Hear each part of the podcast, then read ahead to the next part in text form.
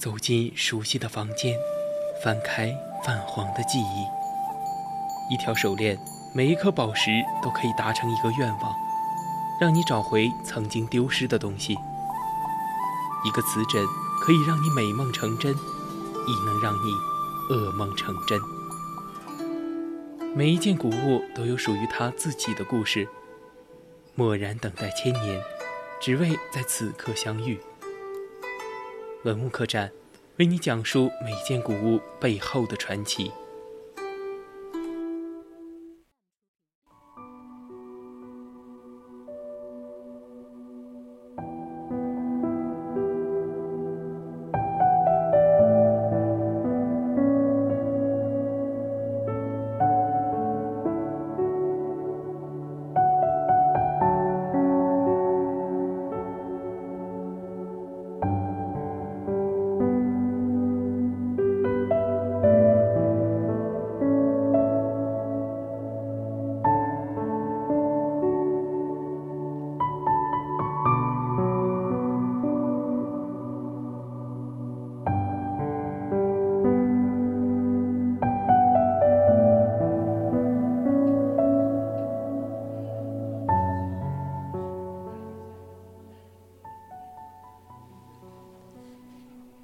青春调频与您共享，这里是 VOC 广播电台百科探秘之文物客栈。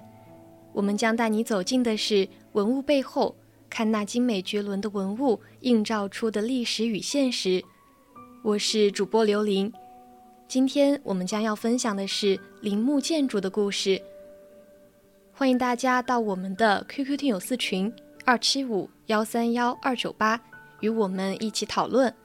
或者到我们的荔枝直播平台与主播进行互动。当然，如果你觉得我们的节目很有意思的话，你也可以关注我们的官方微信，搜索“青春调频”，关注即可。或者到微博上艾特 VOC 广播电台，我们会时刻关注您的消息。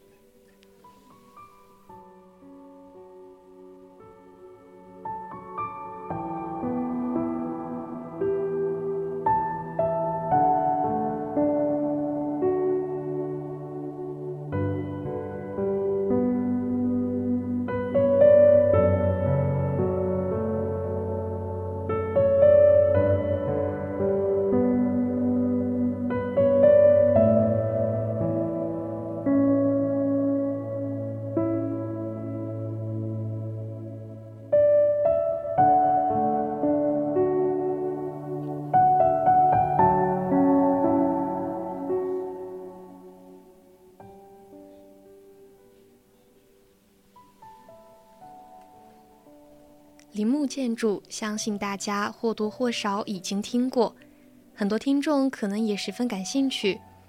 但是，关于陵墓建筑的历史文化，你们又知道多少呢？在古代，陵墓建筑的时候，大家一定会对当时的陵墓建筑感受到震撼，感叹古人的智慧与能力，感叹时代的变迁。陵墓建筑是中国古代建筑的重要组成部分。中国古人基于人死而灵魂不灭的观念，普遍重视丧葬，因此，无论任何阶层对陵墓皆精心构筑。在漫长的历史进程中，中国陵墓建筑得到了长足的发展，产生了举世罕见的。庞大的古代地后墓群，并且在历史演变过程中，陵墓建筑逐步与绘画、书法、雕刻等诸艺术门派融为一体，成为反映多种艺术成就的综合体。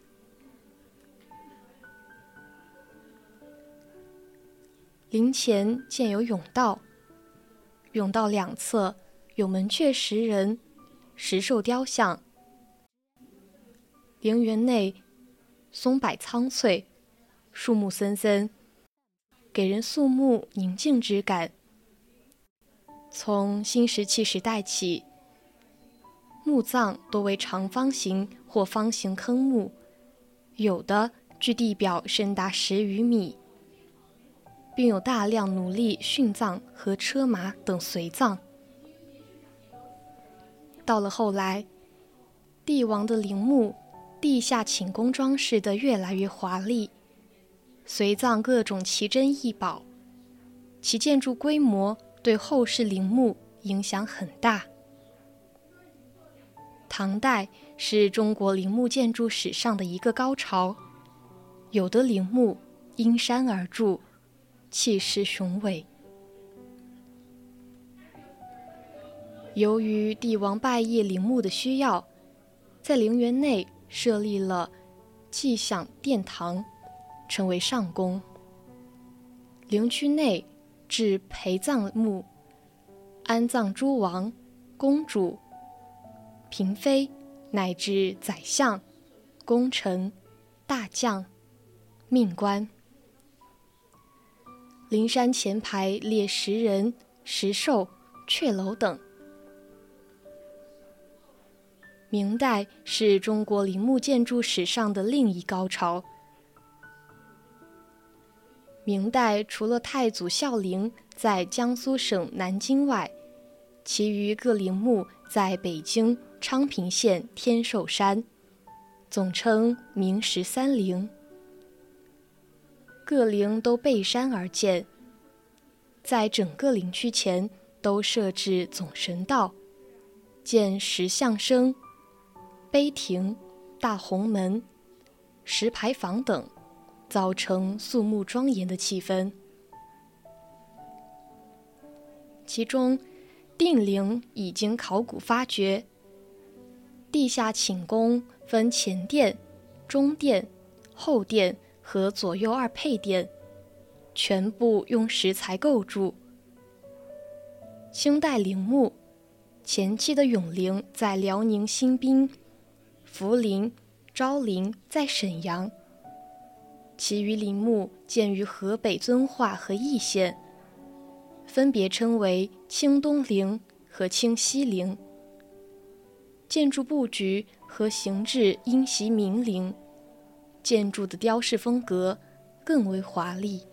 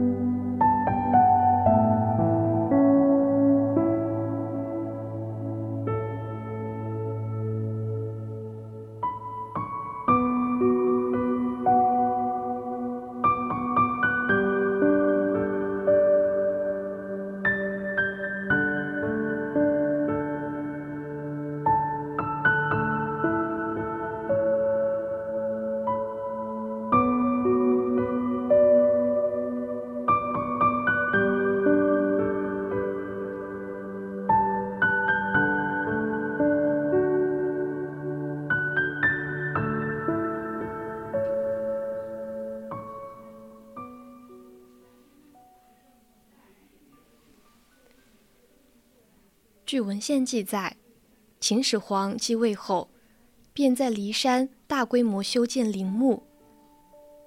至他死时，已修建三十六年。汉武帝的陵墓修建了半个世纪之久。明神宗十岁做皇帝，二十二岁就忙着为自己修建坟墓。西安附近是我国皇帝陵墓较为集中的地方。除了骊山秦始皇墓外，还有西汉十一个皇帝的陵墓，唐代十八个皇帝的陵墓。其中汉武帝的陵墓是十一个西环汉陵规模最大的一座，埋藏的宝物也是最多的。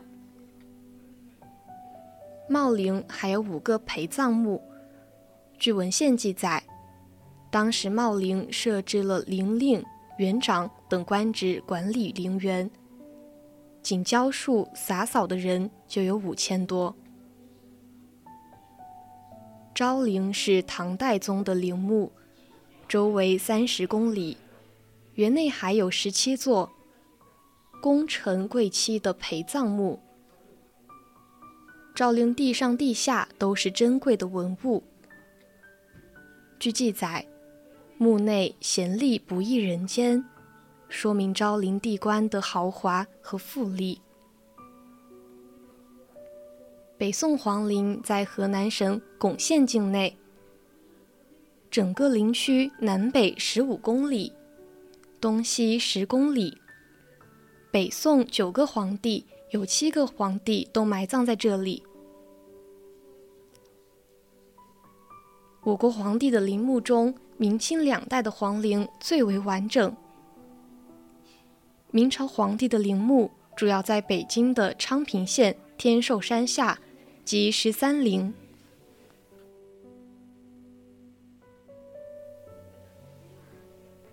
明十三陵中规模最大。最宏伟的是长陵和定陵。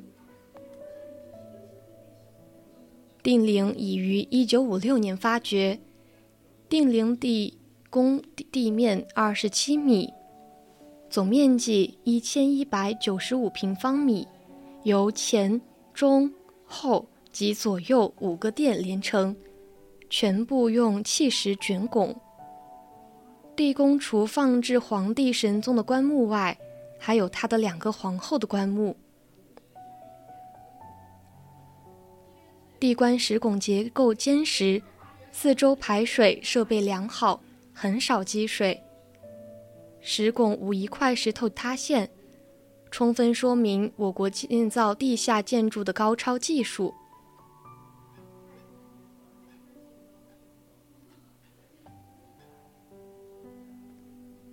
清陵共分三处。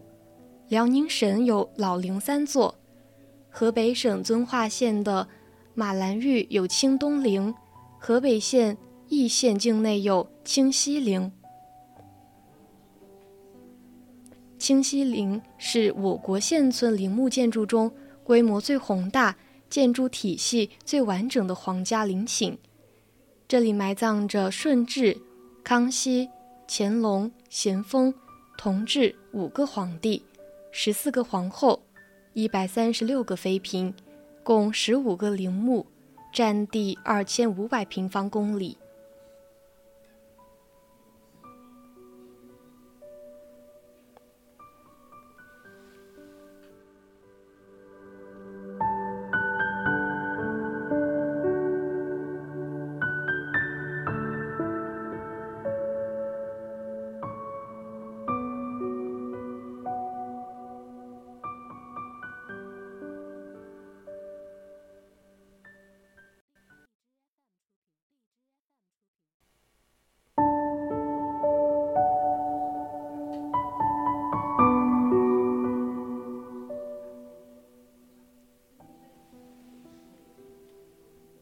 我国古代的陵墓建筑，其中的奥秘还有很多，值得我们去细细挖掘。今天的文物客栈到这里就要结束了，材料转载自网络。接下来是古人社区，敬请继续锁定青春调频，我们下期再见。